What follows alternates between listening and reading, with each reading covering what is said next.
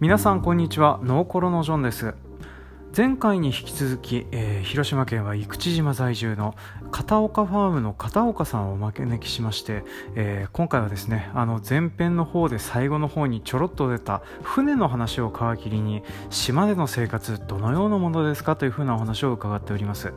あの全力で営農とは関係ない方向の何て言うんですかね。あの広島県生口島の島での生活いいねっていうふうな話を延々としております。まあ、なんで今回はあの本当にあのお仕事に役立つとかそういうふうなことは一切ないんですけれども、えー、将来的にそういうなんですかね離島暮らしですとかそういうふうなものに憧れてる人に対するあのなんていうかな紹介会となっておりますので、まあ、よろしかったら最後まで聞いてみてください。というわけで今回も参りましょう。バカ農業プレゼンツ農業トークコロシアム略してノーコロ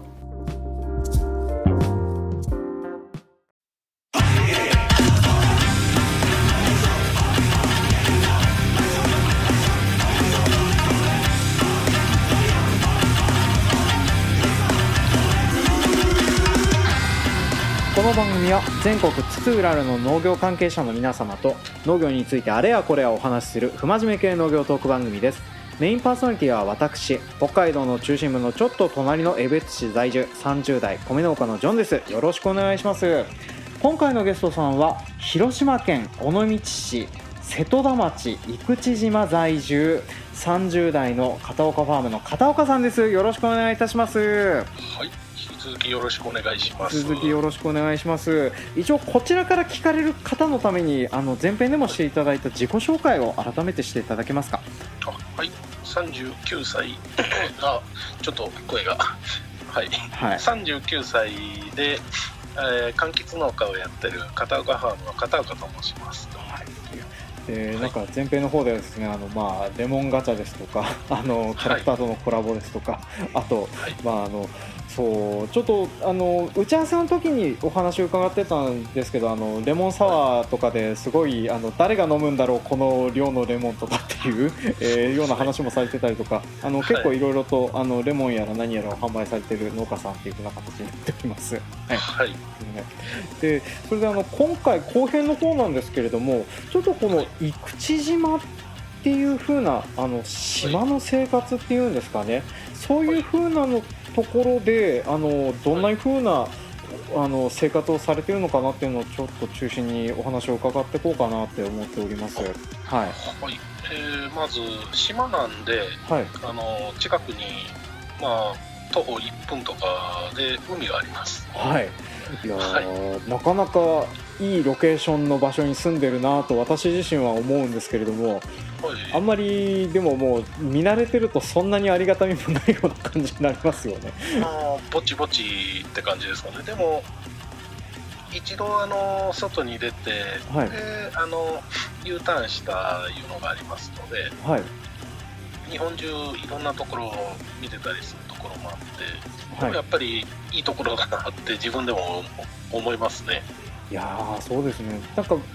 うん、なんかあのいい風景というかその山と海とか囲まれてるとそれだけでなんかすごくいい場所だなって思いますよね。はい、そうですね。山、はい、まあ、山でイノシシが取れたり、はい、海で魚が取れたり、はい、畑で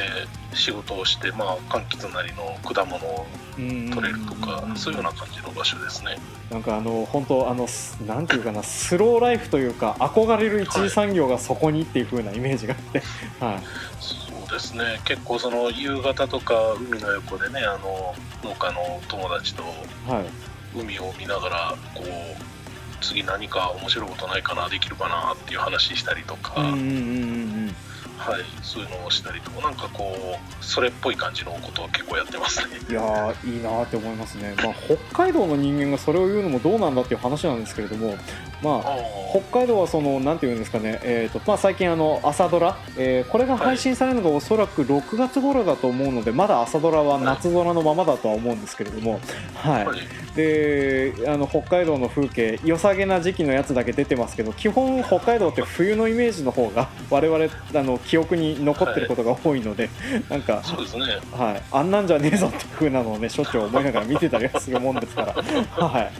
まあでもそそれに引き換え多分そちらの方は多分1年通してなんか大体似たような気候なのかなっていうふうなのちょっと思ったりはしてるんですけれども。そうですね。でも夏は30度35度ぐらいになるし冬はまあ0度ぐらいにはなりますんでね。なるんですね。はい、はい、なんか聞いた話によるとその路面が凍ることもあることがあったりとかなかったりとか。あ大体年に1回ぐらいすることはありますね。ああなるほどなるほどちなみに冬タイヤって持ってあ僕は持ってますけど周りの人持ってないですね。ああまあそうですね。そうそう使うこともないですけど、はい、でもその日のためにタイヤ交換するような感じになるんですか？うんそうですね。まあ逆にその島はあんまり降らないんで子供山間部に雪見に連れてくとか雪を見に行くんですね。はい。そうです。ああなるほど。こちらでは考えられない文化。はい、もうこちらではもう一大なんですかねレジャーという感じでなってますね、はい、そうなんですね。はい、はい、いやなんかあの昔あのドラえもんとかそういうこ子供向けアニメ的なので雪が降って空き地に集合し雪だるまを作って遊ぶみたいな描写があるのを見て何なんだこの文化って思ったりはしてたんですけれども そういうふうなのがあるんですね。はい、あります。はい。この辺はあのこの地域差があってどうしようもない部分だなとは思うんですけれども。あそうですね。でも逆にあのこちら海ありますよね、はい、夏はまああのおそらく北海道の方ではあの海に泳ぎに行くっていうのは結構なレジャーになるんじゃないかなと、はい、そうですね。あの私もあの、はい、農家始める前まではあの石狩のドリームビーチっていうふうな場所があって、えー、そこによく行ったりはしてましたけれども、はい、僕はあの学生の頃北海道の石狩新港よく行くというのがね、結構ありまして、はい、あのタイヤのスキル音をみたいな。はい。そういうのをやってってたり見てたりとかいうのもあったような気もしないこともないですね。はい、まあ、まあ、なんですけどでもそちらは本当にあの徒歩徒歩圏内に海があるからなっていう。ちなみにこの海って泳げたりするような、はい、あもちろんもう家から徒歩1分のところに、はい、サンセットビーチというビーチがありまして。いいなはい、はい、なんでちっちゃい頃からもう勝手に使っとれみたいな感じで、はあ、はいななんかう、うん、いいなちょっと憧れる生活だなっていうふうなのをね ちょっとね。そうですね。でまあそういうふうな感じの幼少期を過ごしてきて、はい、はい、まあ島というと海海というと船ということで、はい、あの15歳中学校を卒業した春休みに船の免許の取得に行きまして、はい、で16歳になってあの免許交付されたらもうそれからずっと高校生活はあの夏は海船ですね。はい、いやあのそんな原チャリみたいな取り方で取れるもんなんですね、はい、船の免許ってって思って。取れますね。まああのそれなりにお金はかかるんですけど、はい、あのうちの親父様があ出してくれてて。出し出してやるから友達数人で取ってこいみたいな感じで数軒の農家さんの親どもの結託でなんかまとめて数人で免許を取らされたという、はい、おちなみにこの船ってどういったサイズの船なんですか？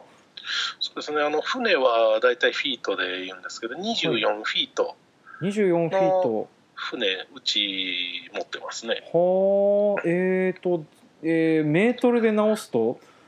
何メートルぐらいなのかな、1フィート30センチだったかな？え？違うか。えー、6メーター7メーター？いや。あ まあそれぐらいですねまあまあそんなもんな感じですね。まあでも、はい、いい大きさですよね。うんうん。そうですね。あの瀬戸内海の中ではまあ一般的なそのサイズの船なんですけど。はい、はい、それでもうまあ大体高校生の頃まあ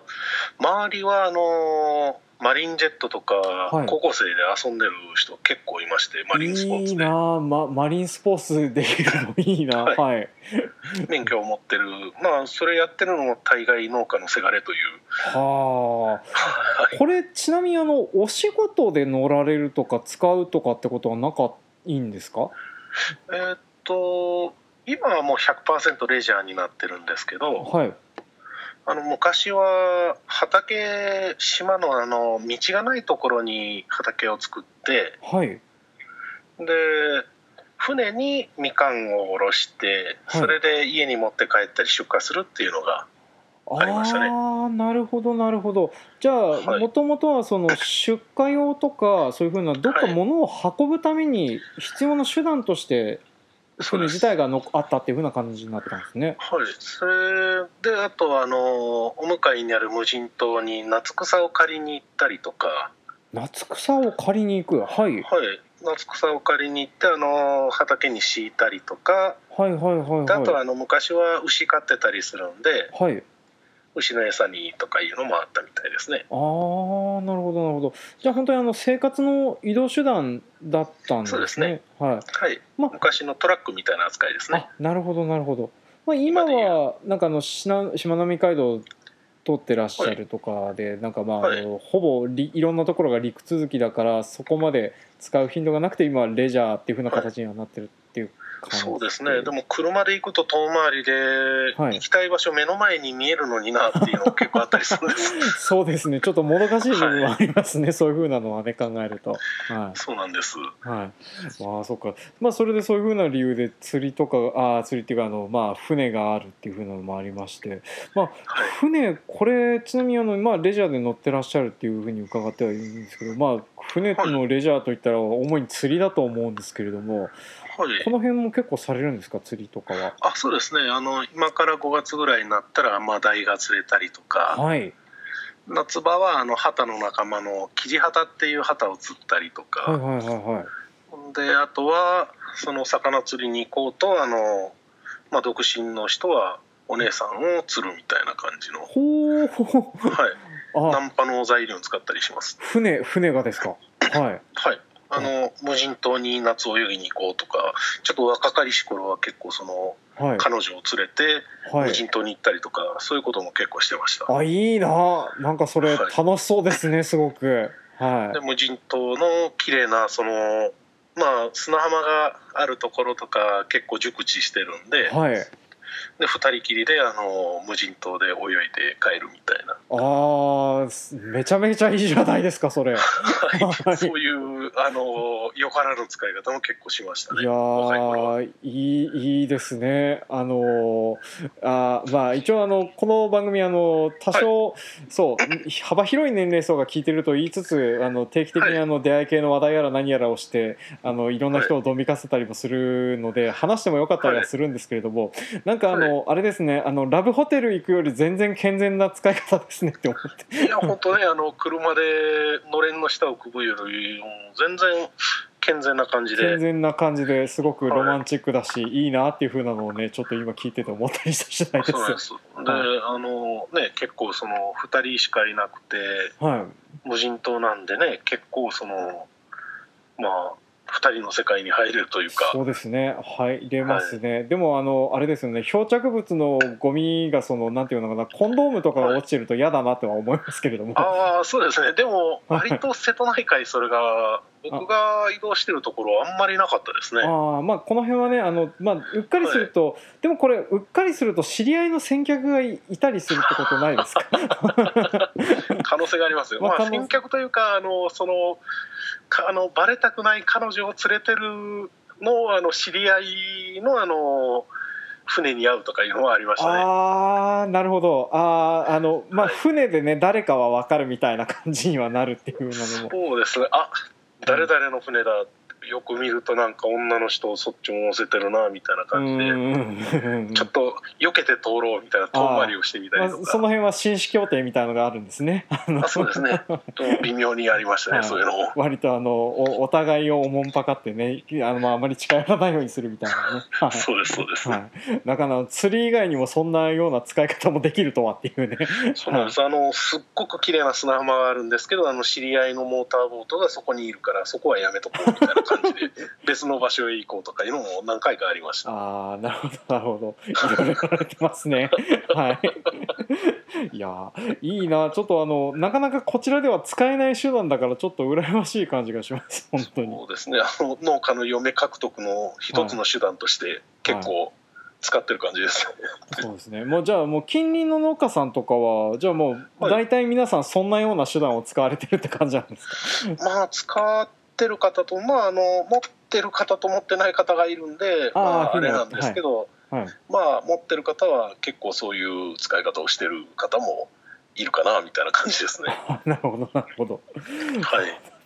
ね、いやいいななんか、うん、まあちょっとあのこの辺聞聞こうと思ってなかった部分であの 掘ったらいいもの出てきたなっていうふうですけど、はい、ちょっとその手の話でちょっともうちょっと掘りたいのかな。なんかあの、はい、しまなみ海道結構その人が多分通行料とかあとはあのレジャーで来る人とかとか、まあ、いっぱいみたいな話も伺ってたんですけれども。あそうですね、はい、でなんかあの人によったらこの辺であの何ですかねナンパをしてる人方がいるとかっていうふうな、はい、あの話を伺ったんですけど、ね。はい、結婚適齢の女子が一人旅を自転車でしてるっていう光景をもう毎日のように見まして。なるほど。はい、はい、それであの友達農家さんは声をかけてナンパをしてるという、はい。はい、ちょうどその自転車が通りかかる道の横に畑があったりとか、はいはいはい、農作業の傍ら観光客の綺麗なお姉さんを捕まえて話をしてるという。はあいいな。うん、もうこの辺はあの、まあ、観光客が通るならではでね。まあいいこともあるでしょうし悪いこともあるでしょうしあるとは思うんですけど。そうですね。まあまあそうですね。ちょっとその辺のねいいところの一つだったりするんでしょうかね。はい、はい、毎日あの綺麗なお姉さんを見れるという。で観光客の方からはあのもうこちら側もなんか農作業してるおじさんとして見せ物としてああなるほどなるほど、はい、演じてる感じですね、はい、結構例えばあのこっちから声かけたりとかあの向こうから声かけてきたりとか、はい、その手を振ったり挨拶したりとか、はい、そういうふうなことは結構頻繁に起こるようなことなんですか？あそうですね。あのかなり多くて一番困るのが、はい、中学校とか小学校の遠足とかで、はい、あのしまなみ海道、まあ、ひどい時にはあの100人200人ぐらいがあの歩いてったりとか自転車で走ってるとかいうので、はいはい、もう10分15分ぐらいずっと挨拶しっぱなしっていうのがたまにありますね。なるほどあの前の方のやつが「こんにちは」って言ったら後ろの方までずっと波及していくみたいな感じになっちゃうんですね。あそうですそれがもうあの竜のごとく押し寄せてきまして。ね仕事にならねえっていう。そういうのがありますね。まあそうですね。たまあ確かにちょっとそれは良し悪しですね。はい、はい、まあこ子供だしなっていうふうなのもありますからね、うん、もうねおじさんそこでそっぽを向くわけにもいけないというわけでね。そうですね。なんか、はい、まあ最近の時代だとね あの、まあ、さっきのあのグーグルとかでもねなんかあの評価みたいなのつけられちゃったりするのでね、はい、まあそれであの、はい、挨拶されても無視された1とかみたいなのつけられたら嫌ですからね。はい、それは嫌ですからね。嫌ですね。はい。まあこちとらあのまあ暇じゃねえんだよっていうふうな話もあるとは思うんですけれど。そうなんです、もう実際ね農場は戦場ですから。まあそうなんですよね、はい。まあ、さっきもお話伺っまあ、前編の方でお話を伺ってた感じですとやっぱりあの8時から働き出して5時ぐらいまではね全然そちらの方でいろいろとやってたりするかなとは思うんですけど、これちなみにあの例えば観光地近いとあの、まあえっ、と片岡さんのところってその柑橘系の栽培の際に農薬とかって使用されることはあるんですか、はい、あそうですね。もちろんやむを得ない場合は使うということで、はい、その使う時間帯をあのものすごい早い時間にして人通りがない時間に済ましてしまうとか。ああやっぱりこの辺はねあの気を使う部分ですよね、はい。まあ、そういう配慮はしてますね。ああなるほどなるほど。いやなんか、はい、こっちそのその辺人通りがないおかげであの結構好きな時間にいつでも傍受はしてるなっていうふうなのもね思ったりはしてたもんですから。羨ましい話ですね。それは。まあねこの辺はあのいろんな良し悪しですね。あの、はい、人んちの畑っていうかまああの青く見えるっていうふうなね感じのやつですからね。えー、畑じゃなくて芝生か。はい。まあ、癖でちょっと言い間違えちゃいますけどね。はい。はい、であとそうですね。ねなんかあの島は島なんですけどなんかあの住んでてい。い部分は結構聞けたかなとは思うんですけどちょっとバランス取るためになんかあの困ったような部分とかって何かあったりします？そうですね困った部分っていうのはまあまあでもどこも田舎は一緒だと思うんですけどまず病院が遠いとか。病院が遠い。はい、はい。まあ、でも休館で本当にあの命の危険がある場合はドクターヘリがあなるほど。普通に飛んできて、はい、で患者さん運んでくれたりとかいうのはありますね。ああなるほどなるほど。いや、はい、あれってヘリコプターってあの救急車よりも高いイメージがあるんですけど呼んだら結構高いとかあったりするんです いやどうなんですかね。僕呼んだことないんでちょっとそこら辺わかんないんですけど。はい。まあ、保険の適用で入ってなんとかなるものなのかっていうのはちょっとその辺は全然わからないですけどね。まあ、えー、そうですね。でもその辺はちょっと困ったもんですね。他にはなんかどういうのあります？そうですね。海の横なんで車が錆びるっていうことですかね。あーわかります。はい。なんかそうですね。一応家とかも外壁がやられるとかっていうふうな話とかも結構海沿いの町の、ね、はい。小樽の人とかあのあのそんな話を聞いたことがあったりしたなと思ってて、えー、はい似たような感じでアルミサッシに白いサビがとかいうのはね結構ありますね。ああなるほどなるほど、まあ、この辺はねあの良し悪しですね。そうですね。はい。まあなんかまあ海近くてロケーションも良くてっていうふうなのなんですけどね。あの、はい、奥尻島とかそっちの方とか、はい、あの人の話だとその家があの割と10年外壁が10年持たないとかそんなような話とかも聞いたりとかもしますし、まあだから、まあ、そこまであのすさまじくもないとは思うんですけどでもちょっとね、その辺でそのい家とかあの車とかの建て増しとかその、えーと、寿命が短くなったりとかそういうふうなのも、ね、確かにあったりするだろうなと思いますね。まあ、まあ、確かにそのエアコンの室外機もあの、はい、その塩害対策用のちょっと高いものじゃないといけないとか。ああなるほどなるほどそれぐらいですかね。あと生活のことに関しては、島なのにコンビニが3軒ほどあったりとか、まあ、外周30キロで、車で大体40分で一周できる島なんですけど、はい、メインストリートにあの大手コンビニさんがポンポンポンと並んでたり、はいはいはいはい、であのディスカウントの薬局とかもあったりとか。あ割とでも全全然っていうか、はい、あの私が住んでる町コンビニが2軒しかないので、はい、でまあそう。とそうそうですね。あとあのうんうんとドラッグストアも県内大手とあと松本清さんが入ってるとかね。なるほどなるほど。はい、はい、なんかでも全然暮らしていけそうな感じする感じしますね。そうですね、はい、あのちょっとちょっとしたあの埼玉県の住宅街よりも実はコンビニが近いとか、はい。まあ、車社会にはなってしまうんですけど、はい、割と便利なんです。うんなんですね。なんか例えばなんですけれど、はい、ここそそうだな、えー、移住するとかそういうふうな人方で町自体が受け入れしてるようなところとかっていうなんかあったりするんですか？いや今のところそこまでその一応補助金的なものは出るんですけど、はい、まだまだ足りてないようなところがありますね。やっぱり。なるほどなるほど。はい、まあ、なかなかね参入するにしてもとか、まあ、ちょちょっとあのえー、はい、っとそうですね。ちょっとは話があのぶぶれ始めてきたので。えっとそうだな、まあ、コンビニ乱立してるのとえっ、ー、とまあなんか住みやすそうな感じはするなっていうふうなのはあるんですけどでも意外とその住んだとしてもなんか仕事とかはどんな感じのものがあるのかなとかっていうふうなのもちょっと。そうですね。まずはサービス業がちょっととあとはあの島の造船所鉄工所っていうのはかなりありましてああなるほどなるほど。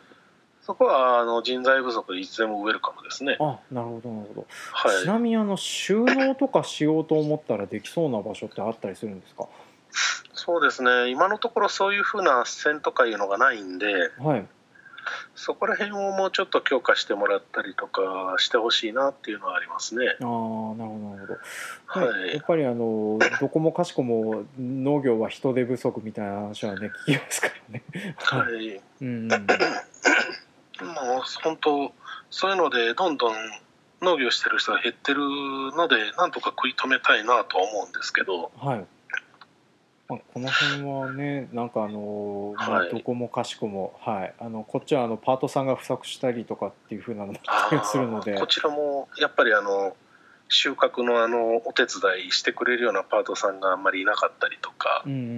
ん、そういうふうな問題いっぱいありますね。ああそうですね。はい、あこの辺はあのどこもかしこもしょうがない部分だったりはするかなっていうのはちょっとね思ったりしてますね。はい、はい、ですみません。ちょっと話がえっ、ー、と前後するんですけれども、はい、えっ、ー、と塩塩に関してなんですけれどもこれ、はい、なんていうんですかねあの農業をする上で海が近いことのいいこと悪いことみたいなのって何かあったりするんですか？そうですね。まず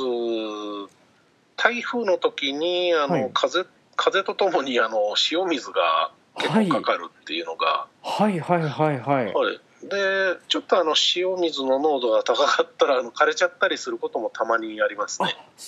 木がやられちゃうこともあるんですか？はい、ごくごく稀なんですけどありますね。はあ、なるほどなるほど。はい。まあ植物ね、そうそうあの塩はそんなに 得意じゃないよなというふうなのはね、大体の植物そうだと思うんですけれども、はい。はい、あとはえー、塩以外でしたらイノシシの獣害がひどいですねあ獣うと島にも出てくるんですか？そのイノシシっていうか、はい、や野生動物。はい。はい。イノシシも夜農道を走るともうナイトサファリの状態になってますね。そんなにいるんですか？はい、はい。まあ、なんか領有的快適なのとかもあったりなかったり？あもちろんありますね。あの罠の研究会とか鉄砲の漁師さんとかもいたり、うんいらっしゃったりするんですね。はい、であとはあのジビエですね。あの、はい、イノシシ使った加工食品をあの農家の奥さんがやってたりとか。あやっぱりこの辺もあの、はい、の農家の生産者あの生産者の皆さんがあの狩猟もやっぱりやることになってる感じなんですかね。もう全く同じような感じで。同じような感じですね。はい、はい、まあ我々が困るから我々がやらないといけないっていうふうなのね。どうしても、はい、あることだなとは思うんですけれども。はい、はい、そっか。でってなるとやっぱりあの、えーと、片岡さん自身、例えばあの消防団とかそういうふうなのは入ってたりします、そうですね、ありとあらゆる農業団体から消防団までほぼ入ってます、ね、なるほどね。あの、はい、まあ、この辺我々はこういうふうな仕事をしてるとね、その辺は避けられなかったりするかなと思うんですけれども。そうですね。はい、ちなみにあのそうですまあ消防団ですか基本あのまあ家事と、はい、えー、人探しととかっていうふうなのが主な仕事だったりするかなと思うんですけど、なんかあの、はい、ここ島だからっていうふうなのでなんかあのこういうふうなことをやってるよっていうふうなのなんかあったりします？まず、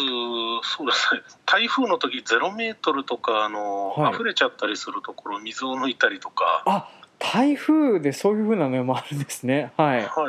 あのそちらの方も以前っていうかあの去年石狩川の氾濫だったり、いろいろありましたね。あの友達北海道の農家さんいるんですけど、はい、トラクターのあの PTO につける大きなポンプで20時間抜いてるとか、いろいろ話聞いたりしたんですけど。はいあのまあそういうふうなことをする人もいますね。はい、えー、うん。まあ、あのか河川とかの氾濫とかの対策とかね。まあ基本、あの天災とかに関わって人手がいる時に呼ばれる人方っていうふうなイメージ。なまあ、なってるはいると思うんですけど、まあ、それに嵐まあそうですよね。台風とかもそうでしょうし、はい。はい。で片岡さん自身でなんかのそういう消防団とかでこういうふうなのに出たとかで覚えてることって何かあったりします？そうですね。山火事ですかね。山火事が。はい。はい。で数日間家に帰れないとか。はい。であの一つ一つあの水を背負って山の中へ分け入って。はい。であのジェットシューターっていうあの背負いであの水手押しのポンプで水が出るのがあるんですよ。はい、それであの株元だけ火が残っちゃって地中まであの火がずっとゆっくり入ってて、地中に火が入ってい。く、そうなんです。でそれでそれを一つ一つしらみつぶしに山歩いて消しに行ったりとか。大変ですね。はい、はい、うん、そういうふうなので途中あのイノシシに襲われた人もいたりとか あの山火事も対応しないといけないのにイノシシも対応しないといけないって大変そういうこともありましたね。そうなんですね。まあでもなんかあのほ本当なんか海山と畑と全部なんか 100万来るぐらいねいいろんな自然に囲まれてますね。はい、全てのものはなんか来るような感じですね。ですね。はい。まあ、はい、そういうふうな自然の中であの過ごされてて、まあいいような悪いようなっていうふうな部分もあるとは思うんですけれども、なんかあの。はい、ななんですかねあの魅力とかあの特徴とか、一言で伝えるとするとどんな感じになりますか？そうですね。魅力特徴一言ですか、はい。まあ、急に言われると難しいとは思うんですけれども、はい、まあ そうですねあのうん農家をやってたら結構楽しめる場所ですね。うんまあ生地屋の土地とか、ね、農業施設とかあるので、はい、趣趣味はたくさん持ってますね。そうですねまああの、はい、雨降ったらお休みっていいなってちょっと、う。ん、思ったりもしつつ聞いてたりはしてたもんですから。そうですねあの雨で休み、うん、これあの露地栽培の特権ですから、うん、そうですね。はい、はい、私もハウスでやってるとねやっぱり安定するけど休みが少ないですからね。はい、はい、うん、まあそれでそのばうまいこと仕事のバランスも取れてえー、とまあそうですね、まあ、ややりようによったら朝朝早くから釣りをしてそこから農作業みたいなパターンもあったりなかったりっていう。そうです朝5時に起きて海に出て8時に帰って畑に行くっていうのは結構その農家のおじさんうちの地元の農家のおじさんやってる生活パターンですね。いやいいですね。なんかはい、すごく健康的だなってちょっと思ったりはしてるんです。そうですね。あの朝釣ってきたのをいけすに入れといて夕方仕事帰りに魚をあげに行って、はい、で刺身にして食べるみたいな感じのが結構多いですね。いいですね。まああの柑橘系とか、はい、まあレモンもあるしすだちもありそうだし、ありますね。なんかいいいいなとは思うんですけどね、はい、でまあいざとなったらあのねイノシシもいるから山の幸も食べれるしっていう。あそうなんです、うん、もうあのイノシシを鉄砲で撃ちながら海に出て農業をやるっていうスーパーおじいちゃんとかもね、おられますんで。すごいですよね。はい、はい、まあだからあのなんか全役あの全部のやつやるんだったらちょっとそっちの方に行った方が良さそうだなっていうふうなことで、はい、そうですね。でもまあそのおじいちゃんちょっと去年ねあのイノシシに襲われまして、はい、はい、ドクターヘリに運ばれて IC U に入るという。ななかなかね、えー、おじいちゃんのその外傷って ICU ってあまり聞かないですけど、はい。はい、そうですね。もうあのボロ雑巾のようにズタズタにされたという話を聞きまして、うん、でそれでもうダメだろうって言ってたんですけど、うん、もうあの半年ぐらいしたらもうあのイノシシにリベンジしに行くんだと鉄砲を手に持ち山に入ってリベンジを果たしたという。はいはあ、話を聞きました。なんかあの聞いてるとあの結構イノシシって大変なんですね。その襲われるって話がちからほら出てきましたけど、はい、そうなんです。あの結構あの怒るとどうもでして、はい、あの手負いになるとかなり危険ですね。ああそうなんですね。なんかあの、北海道しなんか鹿と車で接触して事故に遭うみたいな話は聞くんですけれどあんまり襲われたって話も聞かないですし、はい、あとはあの、ね、まあそうですね。まあまあこっちはあの熊が出るんですけど熊もでもそんなに人里で襲われるみたいな話は聞かないので、はい。えー、なんか大変だなっていうのはちょっと思ったりはしてましたけれども、はい。えー、まあまあでもあのそうそういうふうな形でね。ね。ちょっといろいろとその一次産業なんか全部やるみたいなことをやろうと思ったらできそうな年なんだなってところで、はい、そうですね。やろうと思ったら可能ですね。なんか、はい、あの面白い生活の話が聞いたのでとりあえずこの辺で。はい。すみません。本当あのバイクの話とかもねちょっと掘りたかった部分だったりはするんですけど、ちょっとあまりお時間がないのでこの辺で。ああそうですか。はい。あの振り返りコーナーの方でちょっとこれはいずれ収録させてもらおうかと思います。はい、というわけで、あのいくんと生口島の生活のお話というふうなところで今回は締めさせていただこうと思います。というわけで、あの2週に引き続き、えーと、片岡さん本当にどうもありがとうございました。はい、ありがとうございました。はい。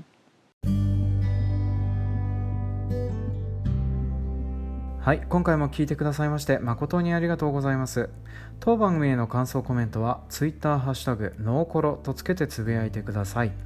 えー、ツイッターやってないよという方はメールアドレスノーコロ .gmail.com までメールを送りくださいますようお願いします。また当番組の公式ツイッターアカウントをフォローされていない方よろしかったらフォローの方をしていただけると私が喜びます。はい。低ゲーム的なところを読み上げたところでお便りいただいております、えー、こちらのツイッターのアカウントネームジープさんかな、えー、からコメントいただいております。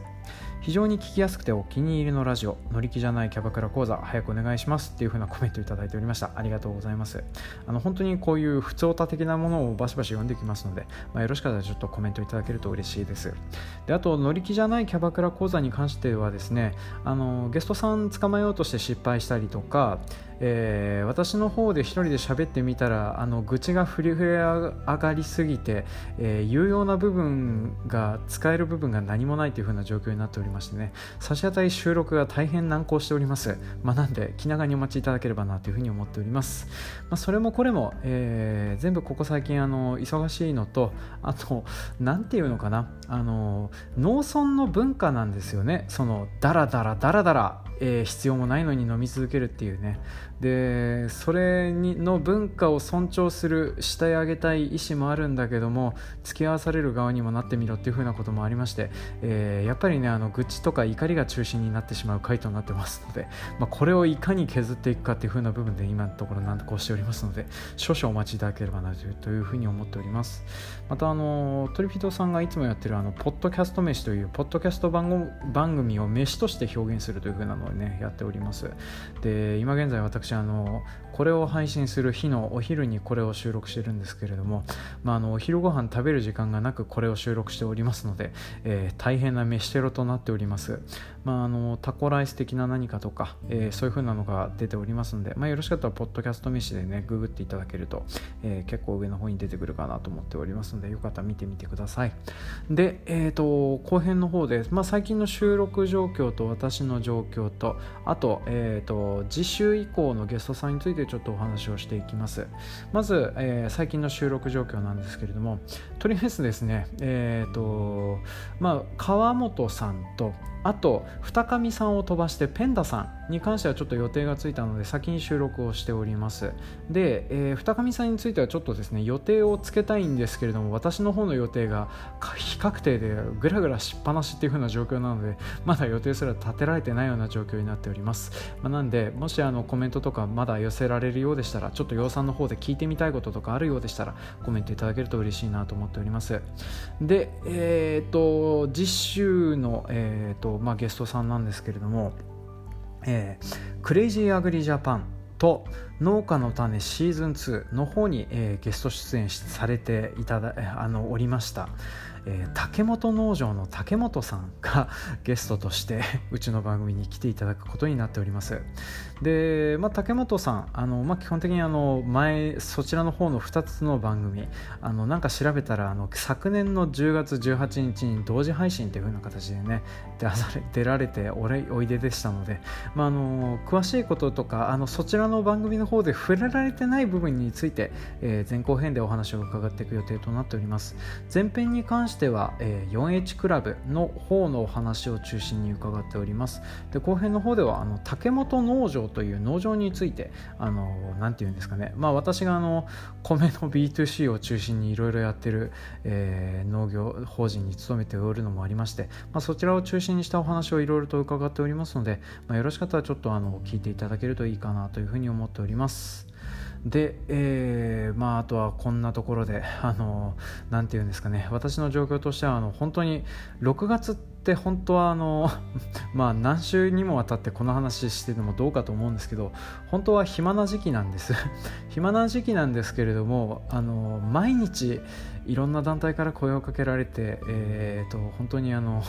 なんていうのかなしなんか仕事もきつきつになるような状況になるわ、えー、そのいろんな団体の仕事もしないといけないわで本当に大変な状況となっております。まあ、なんであの妻妻子のヘイトも買いつつ酒を飲みたくもない酒を飲みつつ、えー、出たくもない会議、えー、やりたくもない役割を頑張ってこなしつつ、えー、今現在この状況になっておりますけれども6月いっぱいこんなのが続くような状況となっておりますのでちょっと配信と、え収録状況が変則的になりますけどその辺はちょっとご容赦いただけるとありがたいかなというふうに思っております。であとそうなんです。ちょっとこぼれ話なんですけど今回ゲスト収録えー、でしていただいた片岡さんがですねポッと6月にあのあの江別周辺に来ますよみたいな話をですね、まあ、前日ぐらいにご連絡いただきまして。であの、まあ、会いたいなと思ってねお昼ご飯のセッティングとかしようとかっていう風なのやってたんですけども私あのきっちきちのスケジュールで動いてたもんですから、まあ、なかなか 予定を合わすことができずちょっとねニアミスするっていう風なこともあったりはしてたんですけどね、まあ、その辺のお話についてはちょっとこのあのなんですかね振り返りコーナーの方でお話できればなというふうに思っておりますので、まあ、その辺もちょっと、えー、楽しみにしていただければなというふうに思っております。というわけでちょっと長々となりましたけど今回もお付き合いいただき誠にありがとうございます。次回もお楽しみに。